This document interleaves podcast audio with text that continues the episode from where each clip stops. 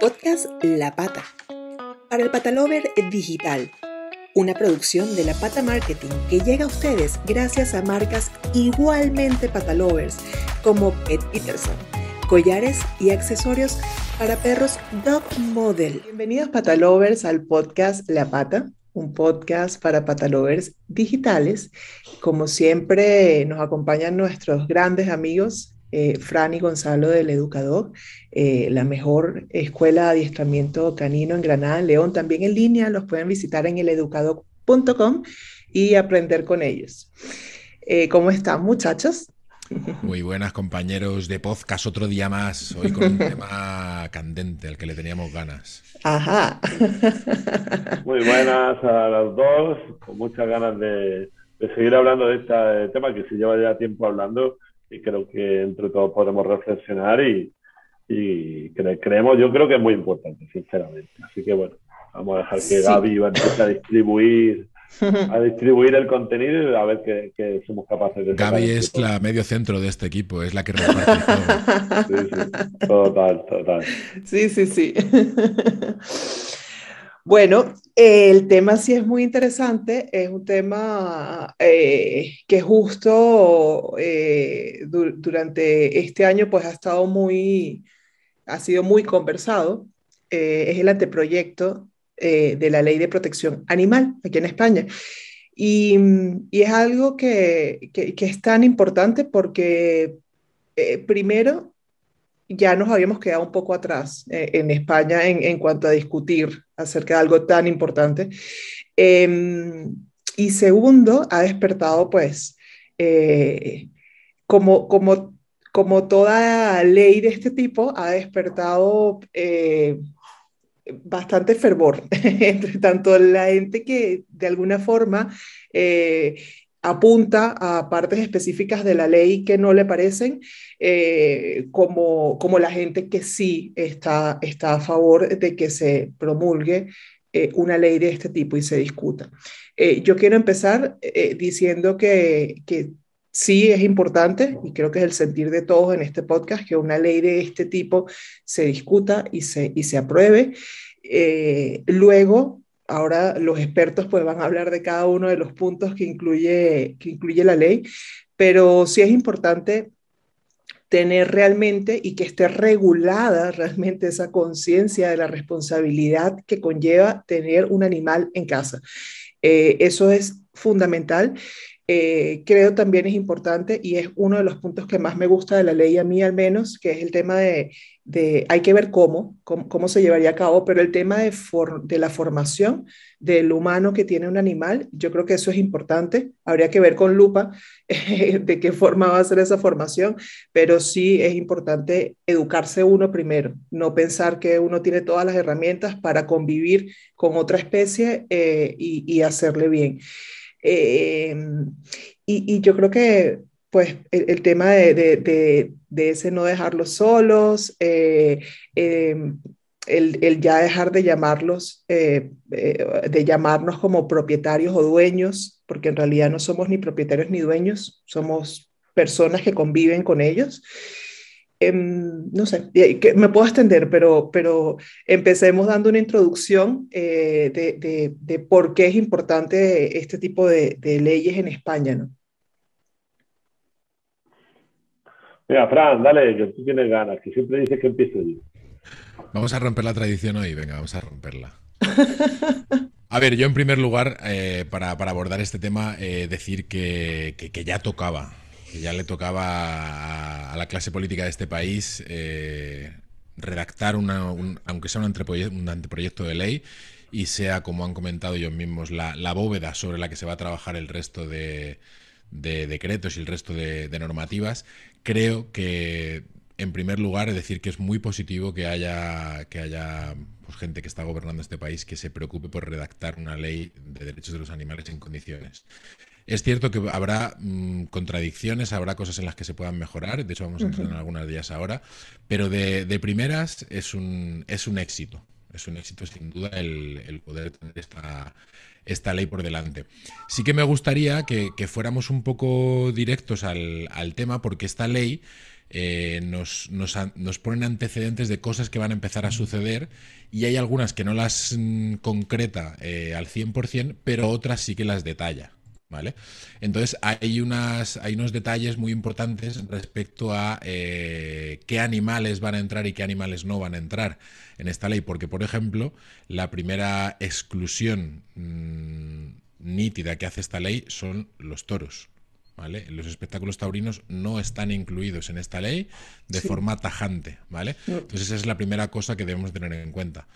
La segunda son los animales de experimentación los animales de experimentación en parte van a estar excluidos porque la ley habla de educar y manejar eh, a los animales con métodos no agresivos, no violentos, que puedan provocar sufrimiento al animal y eh, velar por su eh, estado de salud. Habla también de las obligaciones que tenemos como, compañeros de, animales de, mm, llevarlos al veterinario, de velar por su estado de salud y los animales de experimentación aquí quedan, quedan aparte.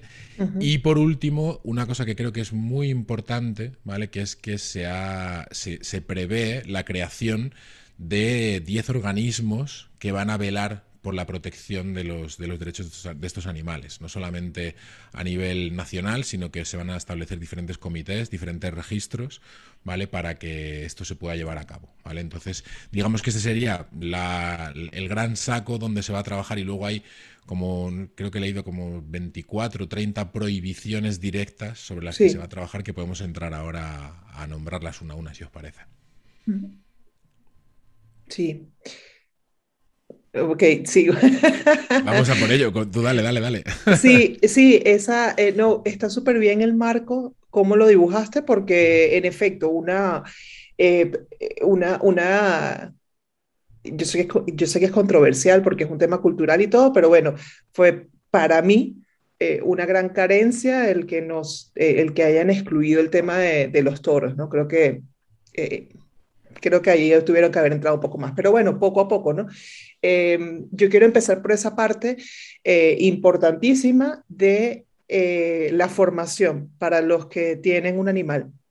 Eso quisiera conversarlo y ver también cómo lo ven, ¿no? Porque eh, hemos recibido muchos comentarios, em, sin duda a favor de que esto suceda, pero el cómo es lo que genera un poco de zozobra, ¿no? El, cómo van a ser esos cursos, qué, tipo de formación va a ser, la frecuencia, no sé, eh, quizás en un anteproyecto obviamente no está claro, pero, pero ustedes que tienen más experiencia. Ni siquiera nosotros mismos a día de hoy eh, tenemos claro cómo, cómo se va a regular ese proceso formativo. Desde, desde aquí yo además quiero decir que eh, hace ya 12 años prácticamente yo presenté un proyecto a nivel local en el Ayuntamiento de León para que se estableciera esta, este, esta mm, formación previa a tener perro en base a una licencia única, ¿no? Porque consideraba que no, no por un tema eh, mercantil, porque hay mucha gente eh, que a nivel social nos puede estar escuchando y está mm, pensando, ah, vale, hoy están sacando aquí tajada, ahora todo el mundo va a tener que pagar por tener un perro. Y creo que eh, este, mm, este anteproyecto de ley y esta normativa que va a regular la formación de, en el caso de, por ejemplo, de propietarios de perros, creo que va a cubrir la necesidad directa sobre el tema del abandono, sobre el tema de los comportamientos según qué perros en, contextos urbanos. Creo que es muy importante abordar la, la, parte convivencial, ¿no? de abordar la parte de perros que han tenido problemas de agresiones a personas, perros con agresiones intraespecíficas y eh, toda la parte de legislación específica que es muy importante y sobre la que hay mucha problemática en diferentes ciudades, de cómo tengo que llevar a mi perro, dónde lo puedo soltar, dónde no lo puedo soltar y de los cuidados veterinarios. Entonces creo que esa, esa licencia, ese curso formativo que, que, se va a proponer debería de estar dirigido a cubrir directamente esas necesidades y creo que sin duda, si está dirigido de esa manera, si, si se propone a, las, eh, a los profesionales del comportamiento canino, a los profesionales del ámbito veterinario, a los profesionales de la legislación, el hacer una formación multidisciplinar para que todos los propietarios de perros puedan acceder y cubrir esas necesidades eh, de forma directa, creo que vamos a tener un impacto a medio largo plazo bastante eh, grande en, términos de abandono, en términos de convivencia en, entornos urbanos sobre todo y en, diferentes aspectos. Por tanto, creo que sin duda la propuesta a priori debería de ser positiva. Sí, al final es eh, solamente el que realmente pueda hacerse responsable de un animal doméstico lo va a tener. Eso es, eh, así es como lo veo yo en gran conclusión. Eh, sí he escuchado esos comentarios, sobre todo en medios de comunicación, he escuchado esos comentarios que son un poco efectistas, que hablan del tema de la carga impositiva, de que el gobierno lo que quiere es recaudar más impuestos, pero dices, a ver, eso evidentemente es un, es un colateral de, la ley, pero tú no puedes verlo como que la ley fue hecha por eso, la ley hace falta. Eh, que, que, un, que un efecto colateral sea el tema de, eh, de, de pagar impuestos, pues sí, pero es que a ver, cualquier persona con un mínimo de responsabilidad, pues tiene que hacerlo también, ¿no? Entonces, me parece muy, no sé, deja mucho que desear. Es como decir, si en una localidad no tenemos una escuela para los niños, para enseñarles a leer, montemos una escuela. Evidentemente nos va a costar eh, impuestos y, vamos a tener una escuela pública, pero vamos a cubrir una necesidad educativa eh, básica. Sí. Por tanto, es un poco la, la idea. Sí. En las prohibiciones, eh, yo les voy como hablando de dos en dos a ver. Eh, la, primera que veo aquí importante es la, parte del sacrificio. Habla de que solamente se procederá a la eutanasia justificada bajo criterio y control veterinario con el único fin de evitar su sufrimiento. Aquí indudablemente sacan, como tú bien dijiste, a los animales eh, que, pues, de, de prueba, digámoslo así. Em, en esta parte, eh, pues tienen algo que objetar, les parece que hay algo que, acotar un poco más o les parece que está bien. Yo sí que me gustaría decir, ¿no? Yo veo muchas veces y lo, vivo en, base a la experiencia que estamos viendo, el peligro del papel de los expertos. El peligro del papel de los expertos en cualquier ámbito. ¿vale? A nosotros nos llega gente que es que yo fui a un adiestrador y el adiestrador me dijo que hiciera esto. Es que he ido al taller y el del taller me ha hecho esto. Es que he ido al veterinario y el veterinario me ha dicho esto. O sea, muchas veces vivimos bajo el paraguas del papel de los expertos y eso eh, tiene una cosa importante, tiene una parte buena, que es que delegamos nuestra responsabilidad en aquellos que supuestamente saben o se han formado para, ¿vale? pero al final nos hace ser poco autocríticos y delegar demasiado en cosas que, que a lo mejor la otra persona no está preparada. ¿Y por qué digo esto? En el tema de los sacrificios, al final eh, va a ser bajo control veterinario. ¿Qué significa esto? Porque los veterinarios van a establecer un criterio que puede ser bastante subjetivo, ¿vale? Donde se va a dictaminar el sacrificio. En temas de salud, yo ahí no voy a hablar.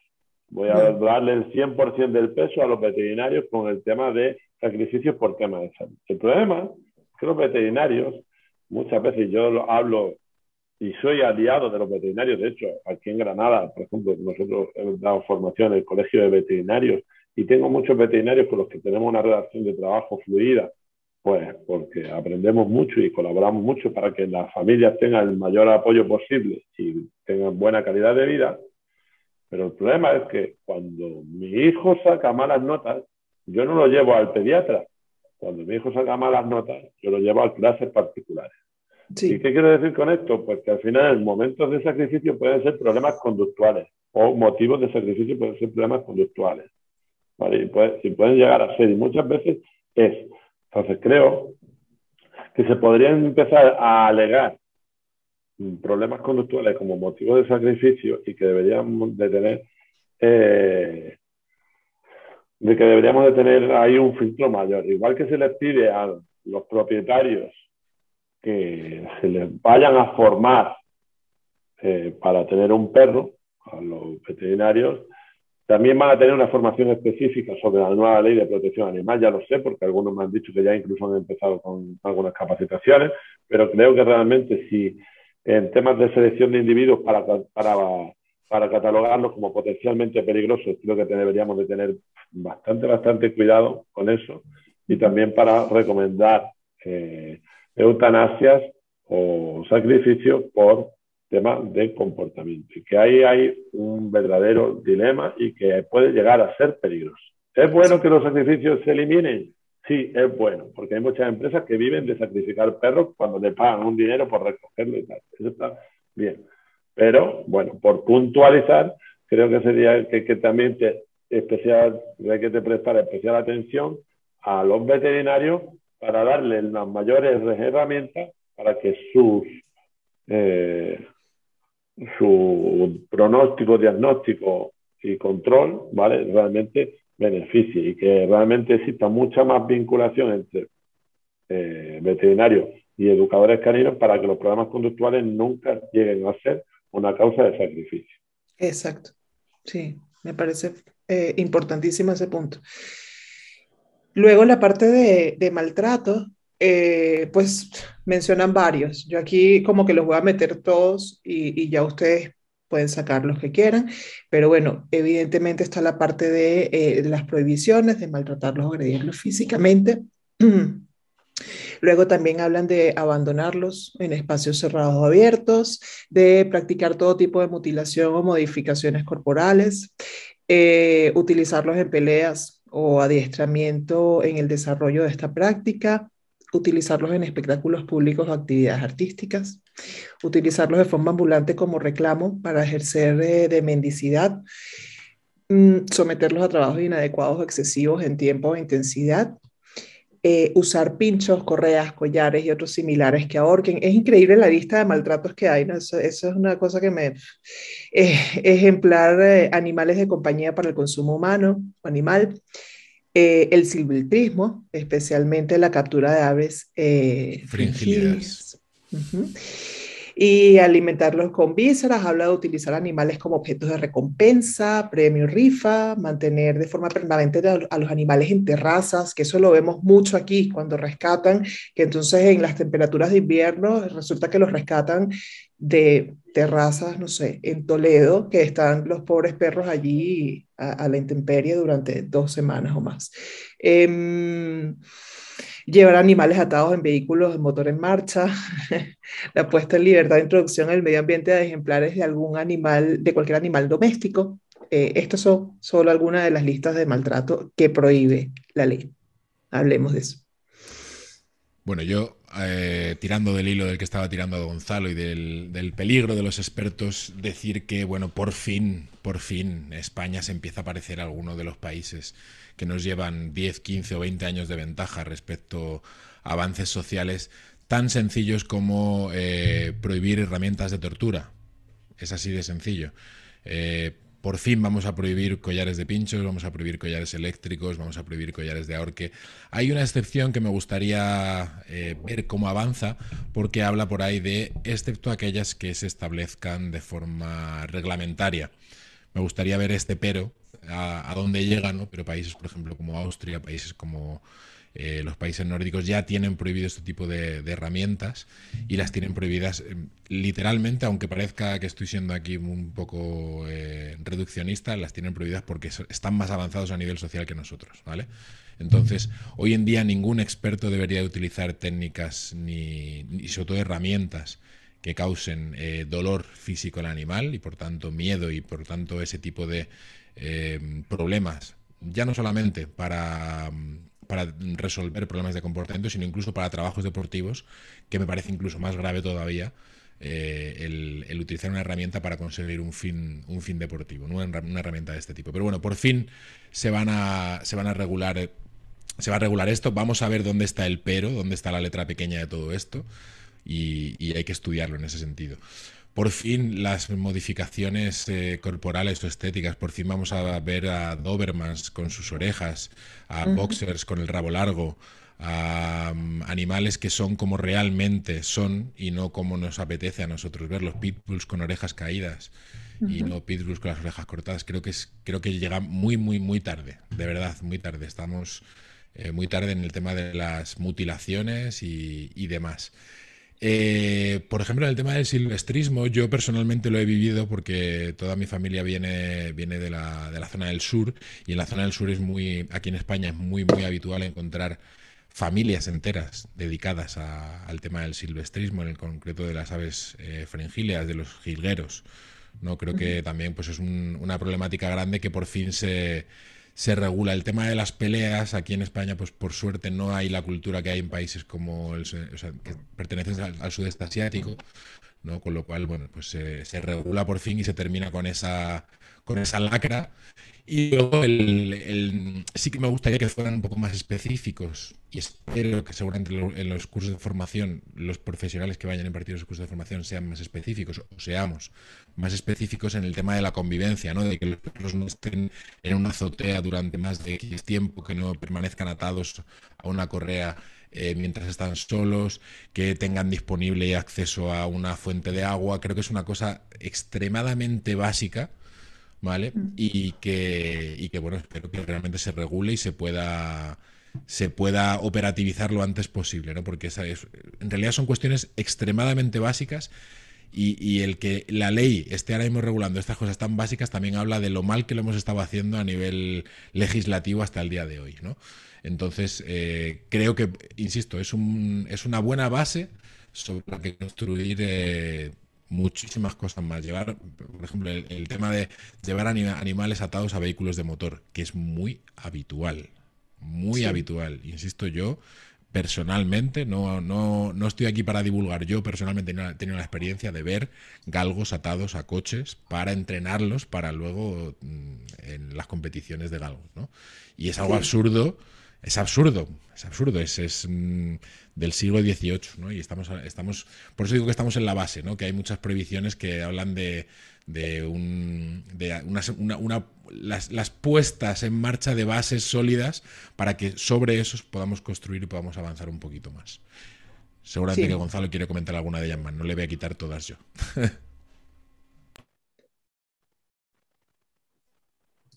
bueno, yo quiero, sobre todo, no sé si estado que estaba aquí entrando una llamada Ah, y una de, una de las cosas que quiero comentar es sobre todo dos, dos bloques que van relacionados sobre todo con el trabajo del perro. ¿vale? Creo que los que nos dedicamos profesionalmente al mundo de la educación canina, eh, cada día, mm, mientras más te vas informando y formando en, en las necesidades que tienen los perros como predadores eh, y con animales que tienen las capacidades cognitivas bastante, bastante importantes, necesitan que sus labores de trabajo eh, y de estimulación cognitiva se superen. Entonces creo que hay que tener cuidado porque hay algunas leyes que van directamente a, o, algunas de, las, de, estas, estas secciones van directamente a hablar sobre el perro de trabajo, ¿no? Y, y hay algunas personas que están de acuerdo de algunas cosas y otras las que no están de acuerdo con, con lo que se va a proyectar. ¿Qué entra dentro del perro de trabajo? Pues dentro del perro de trabajo entran perros de caza, perros pastores, eh, perros de guarda, perros de seguridad, etcétera, etcétera. ¿Cuál es el problema? Pues que realmente sí, los perros de trabajo son fundamentales para el desempeño de muchísimas actividades, como por ejemplo la ganadería, por ejemplo, si no si no habría sector primario, si no había perros pastores, ¿vale? Eso sería una cosa interesante. Y dentro de los perros pastores, pues hay perros pastores y perros de guardia. Y es importante que las personas que desde que esta ley, te están promoviendo esta ley, eh, desde un, punto de vista de respeto al animal, que es fundamental, eh, también se tuviera en cuenta realmente cómo funcionan este tipo de actividades porque por lo visto he visto cosas como, por ejemplo, los perros no pueden empezar a trabajar antes de un año y pico, ¿vale? Un tema de pastoreo, os pongo un ejemplo. Y yo digo, bien, eso es, la conciencia es buena, la intención es buena, pero el desconocimiento puede causar problemas, porque, por ejemplo, los mastines son perros que requieren del troquel. ¿Qué significa eso? Que requieren de que, desde que son pequeñitos, con dos meses, se le quita la teta de su madre, estén con las ovejas, para que se identifiquen y se troquelen, se imprenten con las ovejas. para que se identifiquen y los vean como parte de su especie y las puedan defender. Las puedan. Entonces, si realmente un perro o un mastín no la ponemos con las, ovejas hasta el año y medio, pues tendríamos un problema de base que no tendríamos perros de guarda para el ganado. Y el perro de guarda para el ganado es fundamental para la convivencia con las especies salvajes, etcétera, etcétera, para el bienestar del rebaño, por ejemplo. Y por lo tanto, estaríamos afectando con una cosa, con un pequeño detalle, podríamos afectar mucho a un sector económico importante, como puede ser la ganadería, que no te estoy diciendo que sea fundamental, pero sí que puede ser importante.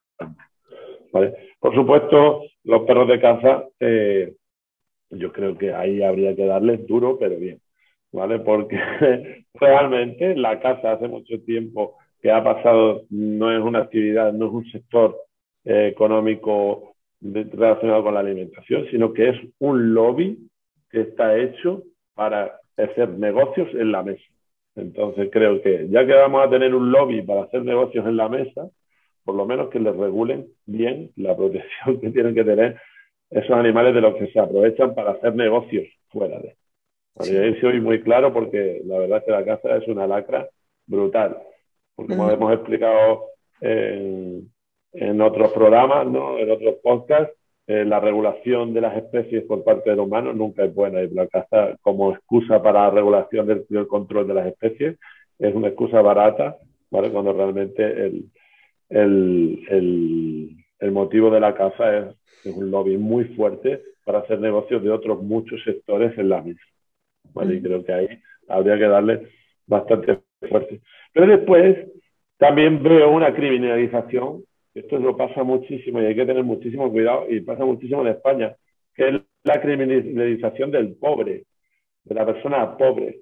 Aquí no es, muchas veces hablamos de, de, de por qué los inmigrantes esto, los inmigrantes lo otro, el racismo que hay metido en nuestra sociedad que es brutal. Y realmente es una discriminación del pobre, porque los inmigrantes de Inglaterra, de Suecia, de Alemania, que vienen aquí y sueltan dinero, no son un problema para ti. Tú lo que tienes es un problema con el pobre. Y aquí hay que tener cuidado, porque hay una parte de la ley que pone ahí que queda prohibida utilizar animales de forma ambulante como reclamo o ejercer la medicina valiéndose de Y creo que ahí hay que tener mucho, pero que mucho, mucho cuidado.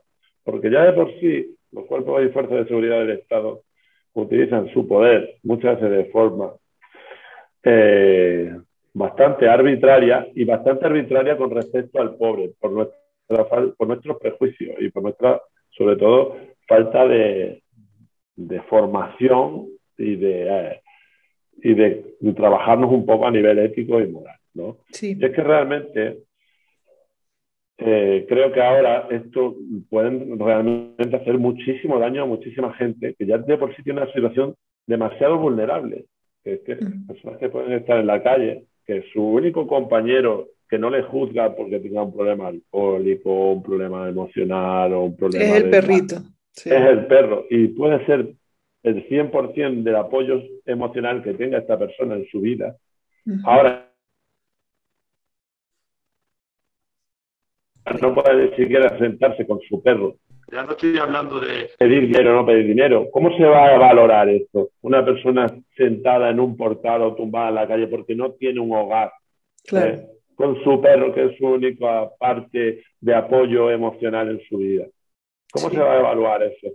Creo que ahí eh, otra vez existe la criminalización de la pobreza y que como sociedad estas personas debe creo que está bien la ley, la, el anteproyecto de ley puede ser muy interesante, pero que creo que hay que tener siempre cuidado y espero que según se vaya desarrollando el proyecto de ley se vayan limando esto, porque aquí creo que han cometido un error muy, pero que muy, muy grave y creo que puede llegar a afectar a muchísima gente de una manera donde pueden llegar a ser todavía más vulnerables.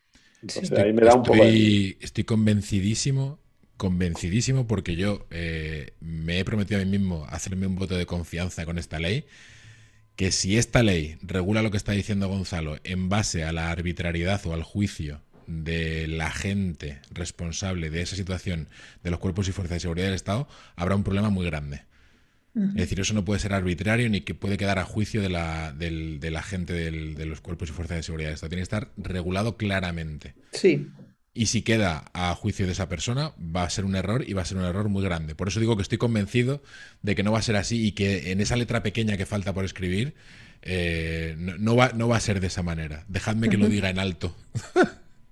Sí, yo, también confío en que eso sea así. Creo que todavía como se trata de un anteproyecto, hay muchas cosas que están muy... Eh, eh, muy etéreas que hay, que aterrizarlas. Entonces hay que poder eh, darle coto a todo y explicarlo realmente para que no quede juego a la interpretación, que ahí es donde caemos entonces en esas injusticias.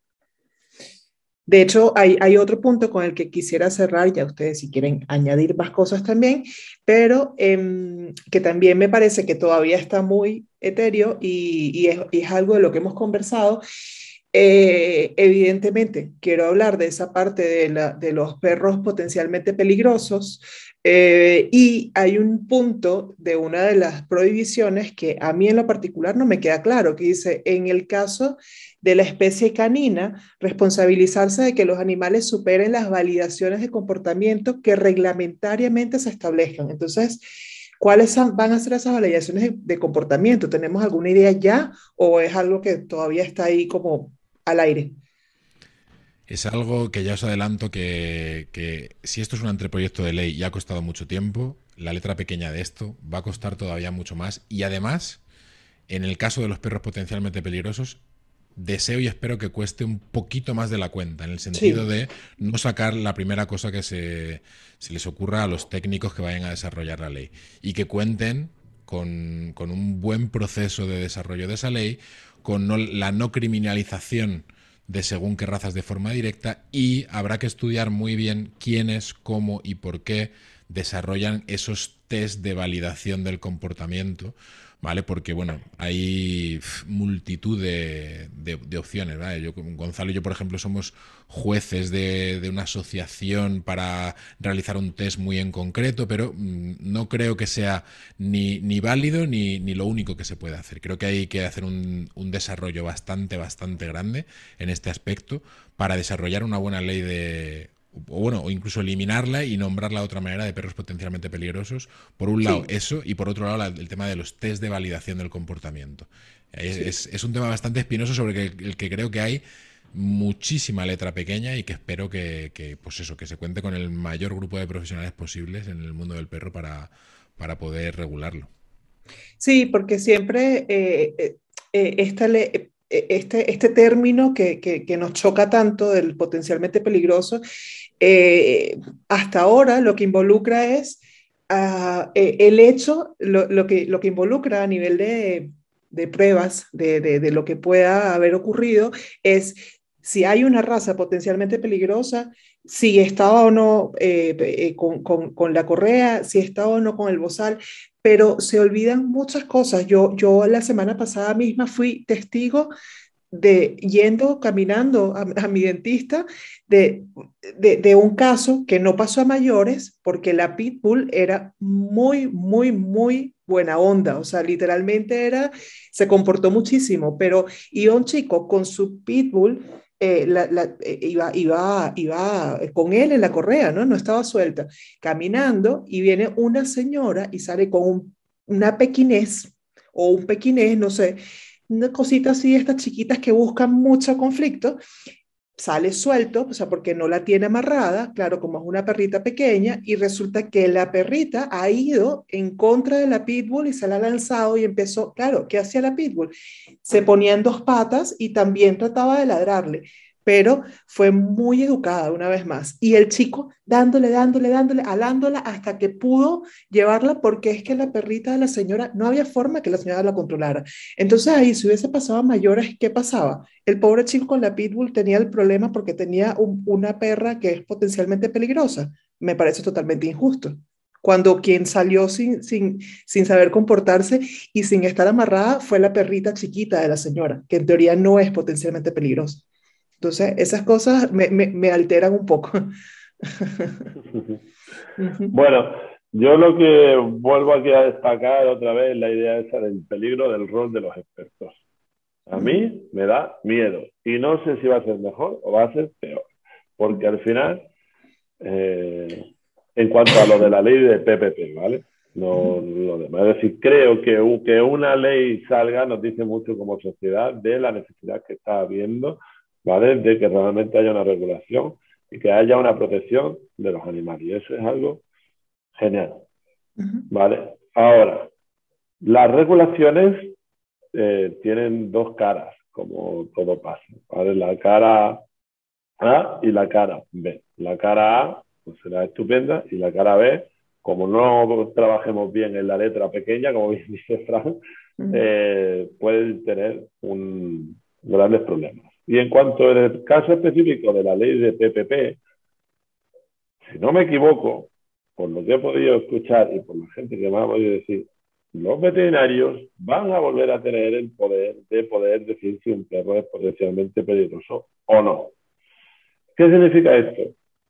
Que más nos vale que realmente haya una multi, un equipo multidisciplinar para poder valorar esto y no solo haya una línea de, de, agentes que puedan decidir sobre esto, sobre todo porque los veterinarios trabajan en un contexto muy difícil, donde cualquier perro es, es hostil porque están trabajando con perros que tienen dolor, con perros que, tienen, que le van a hacer daño porque le van a hacer a lo mejor pinchar, porque los van a agarrar en un sitio gente que no conoce, es decir, en un mm. territorio bastante hostil. Entonces, evaluar el comportamiento de un individuo en un entorno hostil es peligroso porque no es cierto y no es real y está contaminado. Entonces, creo que ahí debemos de eh, tener cuidado y que realmente otra vez vuelvo a hacer un llamamiento a que haya un trabajo multidisciplinar en esta parte, ¿vale? Entre profesionales de la salud y profesionales de la educación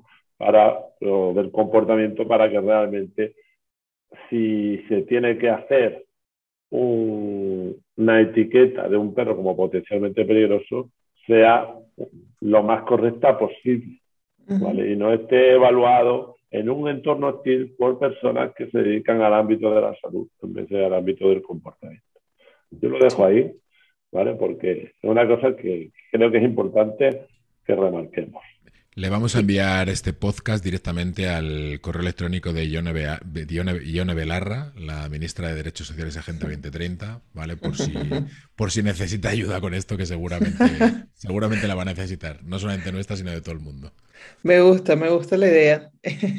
Al final, pues creo que hay mucho que aportar en torno a este tema y, y el punto más importante que yo rescato de todo lo que han dicho es esa parte multidisciplinar Em, me parece muy importante que, que, puedan eh, aportar eh, expertos de cada una de las áreas que tiene que ver con los animales eh, y no solamente de, una, de, un área, para que no sea sesgado, para que sea algo realmente integral del bienestar del animal y de la responsabilidad que conlleva tenerlos.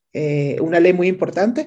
enhorabuena, ojalá, ojalá realmente se, se promulgue por el camino del bien y más rápido de lo que, de lo que pensamos y que se puedan conversar todas estas cosas de las que hemos hablado hoy para, para hacerla justa realmente, ¿no?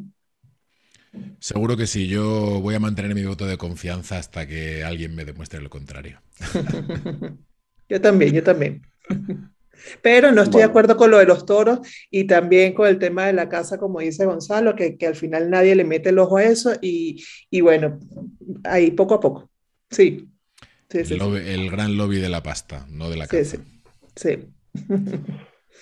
bueno, ya iremos viendo. De momento, a nivel social, es una gran iniciativa. Sí. ¿Vale? Y, nada, que esperemos que todo vaya rodando y a ver cómo va la cosa, porque la política es un.